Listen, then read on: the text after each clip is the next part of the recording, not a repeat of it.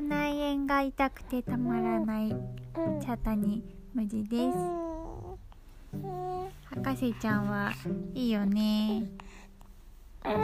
歯が全然ないから口の中噛むこともないもんね。自分の指も噛みたいだけ噛み放題。痛くないね博士ちゃんに噛まれてもね。よかったね。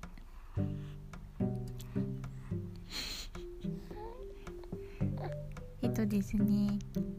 今日は録画してた NHK の日曜美術館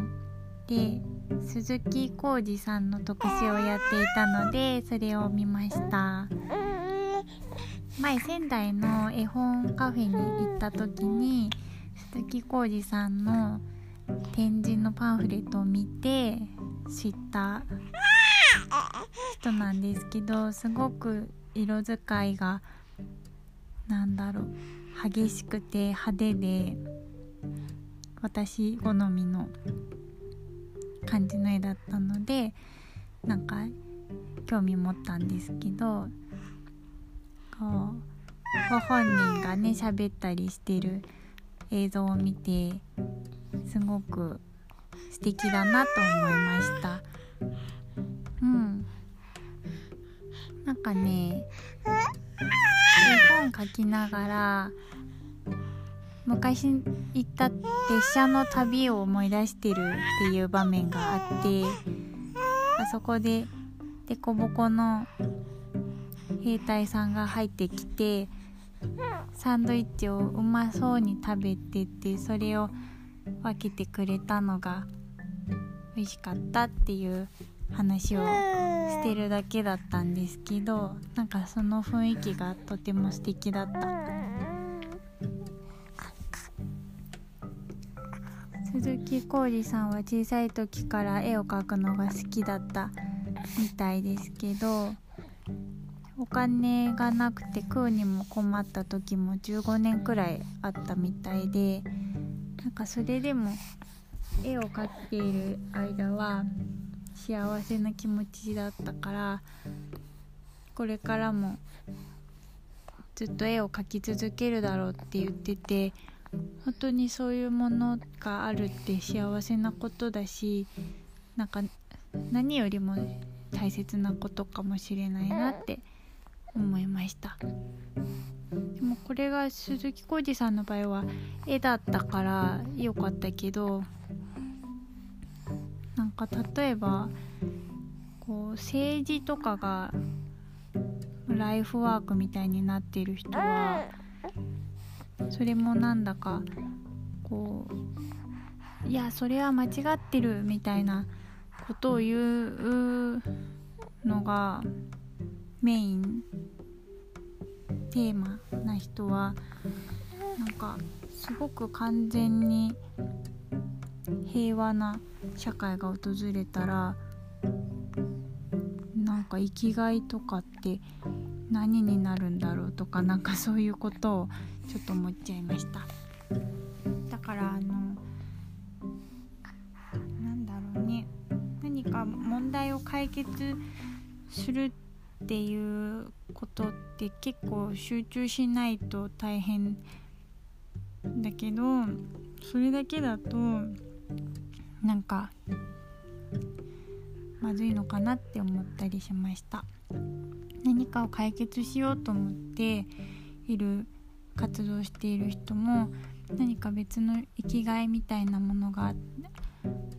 まずあった方がなんか活動の目的とかも失わないのかなとか思いました。何もない人ってでもそんないないのかな。私はなんかこれって言ったものをなんか堂々と言えるようなものがそんなにないので何にでも興味持つけどね。うん。でもこれがなきゃ生きていけないみたいなものってなんだろうな何かがなければ何かがある感じがするなと思いました。まあこの件についてはまた考えてみようかな。あともう一個えっ、ー、と芸人先生とかいう NHK の番組があって爆笑問題があののり塩の小池屋のポテトチップスのあの小池屋っていう会社さんに行ってなんか先生をするっていう番組も見ました。面白かった。うん。なんか新商品が思いつかないけどどうしたらいいかとかなんか働くことの意味がわからないけどどうしたらいいかみたいななんかそういう質問に太田さんが答えてて面白いなと思ったのはその働くことの意味がわからないっていうのに答えてるところが面白かったかな。小林秀夫さんっていう作家さんの講演会での言葉を引用してましたけどあの、まあ、学生さんに書くモチベーションが何かっていうのを聞かれた時になんか最初そんなものなんか全然なくてあの女がいたからその女を食わすために書くしかないから書いてってで随分後になって書きたいものが出てきたんだみたいにそれに影響を受けたって太田さんは言ってて爆笑問題も昔全然番組出られなくなって干されちゃった経験があるから今でもめちゃめちゃ働いてますよねあの人たち。ラジオもテレビもいろいろやって。もう仕事が人生になってると思うけどなんかそれって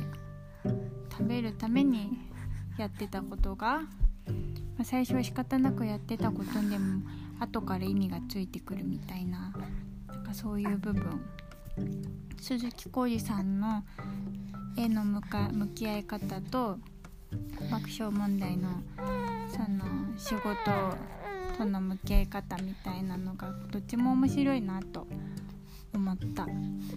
そんな風に思った録画タイムでした。